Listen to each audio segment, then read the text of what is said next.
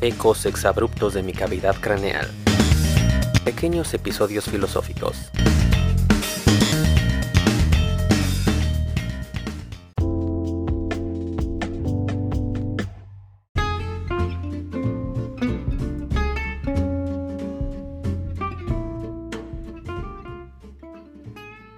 Hola. ¿Quieres saber cuál es tu lugar en este universo? Ok. Bueno, tú estás aquí. Bueno, un poquito más para la derecha. Espérate, no te muevas. Ahora sí. Ya te vi. No estás aquí, en el planeta Tierra, te guste o no.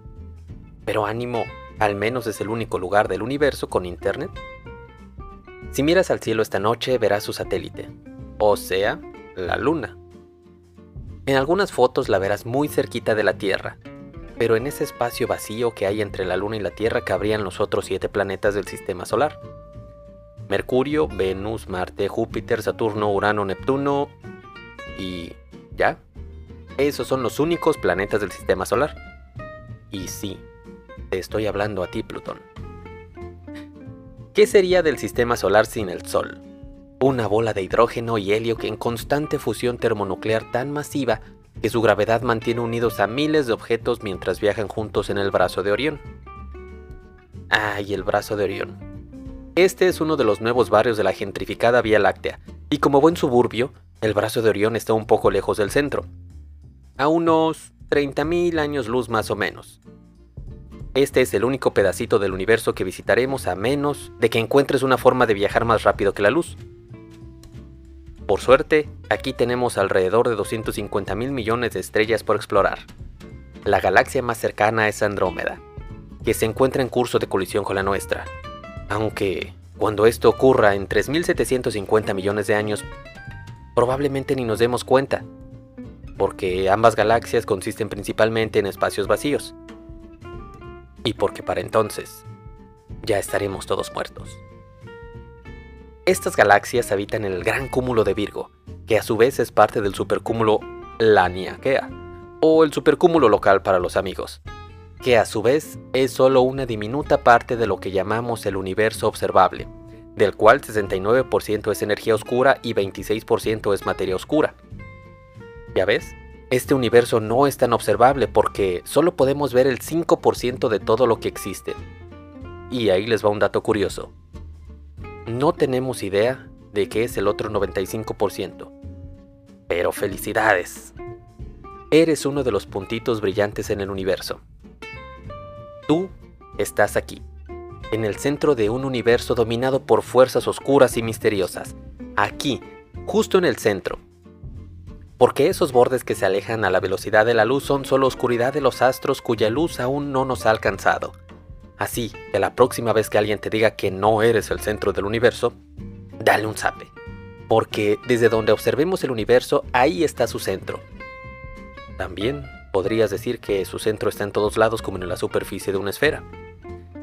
Pero, ¿cómo llegamos aquí? Hace 14 mil millones de años no había nada, ni tiempo ni espacio. El universo era infinitamente pequeño y no ocurría nada. Después de uno o dos segundos, más o menos, nada sigue ocurriendo, porque no había tiempo. Y de pronto, ¡pum! Se expandió, como se expande la mente. No creció dentro de la nada, solo se hizo menos denso. Al principio tenía un tamaño muy pequeño donde hacía mucho, mucho calor. Tanto que materia y energía no solo eran equivalentes, eran indistinguibles. Una fracción de segundo más tarde, la fuerza del universo se dividió en las cuatro fuerzas fundamentales. Gravedad, electromagnetismo, la fuerza nuclear fuerte y la débil.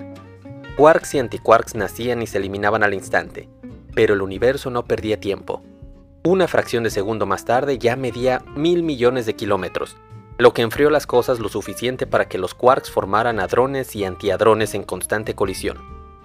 El universo estaba en equilibrio, pero seguía creciendo se seguía enfriando, y un segundo después de que todo comenzara, la guerra entre materia y antimateria llegó a su fin.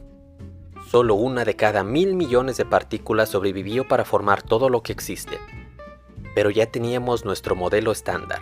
Las reglas del juego ya estaban definidas. Teníamos física.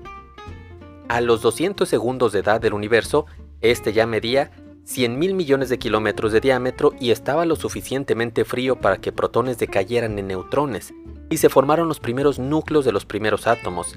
Nació el hidrógeno, el litio y el helio.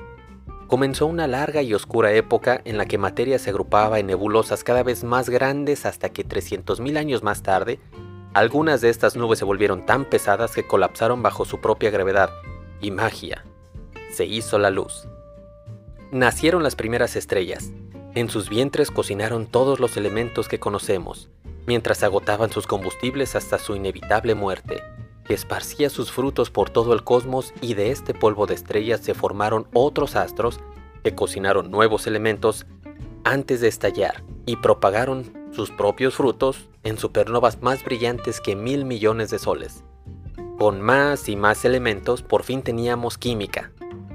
200.000 años más tarde se formó la Vía Láctea. Solía tener una forma más esférica, pero con el tiempo se ha puesto en forma con una saludable dieta de galaxias más pequeñas. 9.000 millones de años más tarde, entre el polvo y los gases a su alrededor, se formaban unas 7 estrellas al año. Una de ellas, no muy sobresaliente, nació para ser el terror de los vampiros y dedicarle el día domingo, o sea, el Sol. Entre la materia que lo orbita se formaron los planetas, satélites, cometas, asteroides y planetas del sistema solar. Uno de esos cuerpos era la Tierra, pero aún estaba muy caliente. Tuvo que enfriarse durante 300.000 años antes de que hidrógeno y oxígeno se condensaran sobre ella en un manto oceánico. Bajo las olas eternas del único mar rugieron los volcanes, hasta formar continentes y entonces el universo comenzó a despertar. En ese caldo primigenio, el agua hervía en el fondo del mar y se enfriaba en la superficie. Las mareas mojaban terreno que el sol secaba.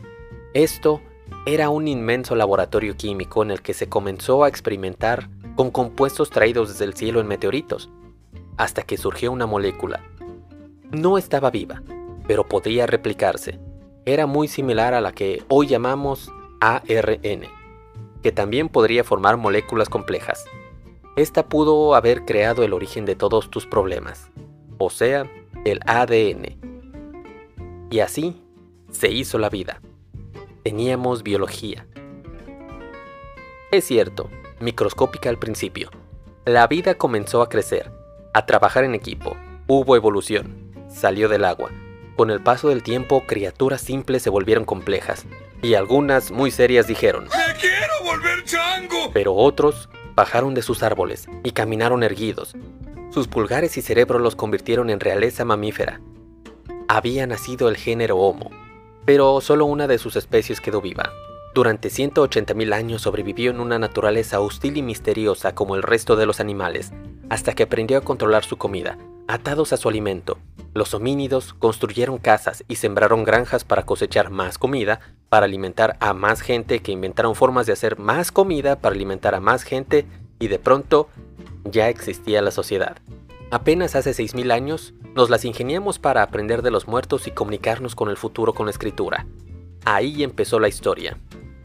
Ahora, ¿qué hemos logrado en esta pequeña ventana de tiempo? Ahí les va.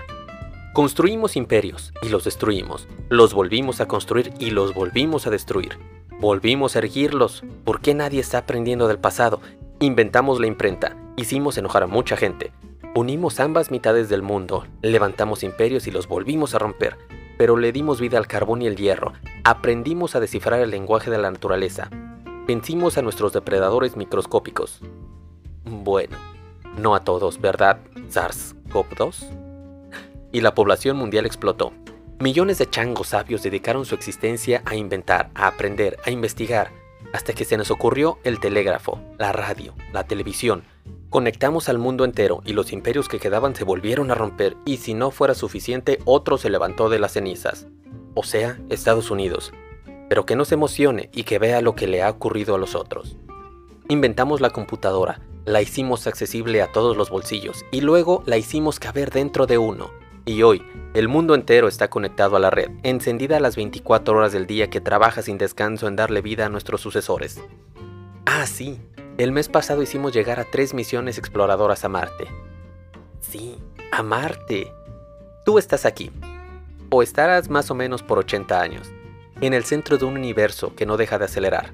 Cuesta trabajo apreciarlo todo al tenerlo tan cerca, pero tú eres el universo experimentándose a sí mismo a través de un cerebro que le tomó 14 mil millones de años construir. Tú eres el mecanismo más complejo que ha nacido de todo este caos y vives en el momento más emocionante de la humanidad.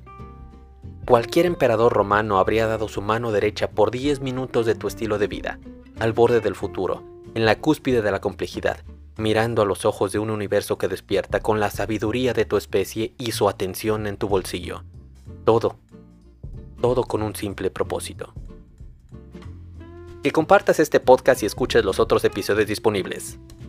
Ah, sí, se me olvidaba. Nada significa nada y todos vamos a morir. Bye.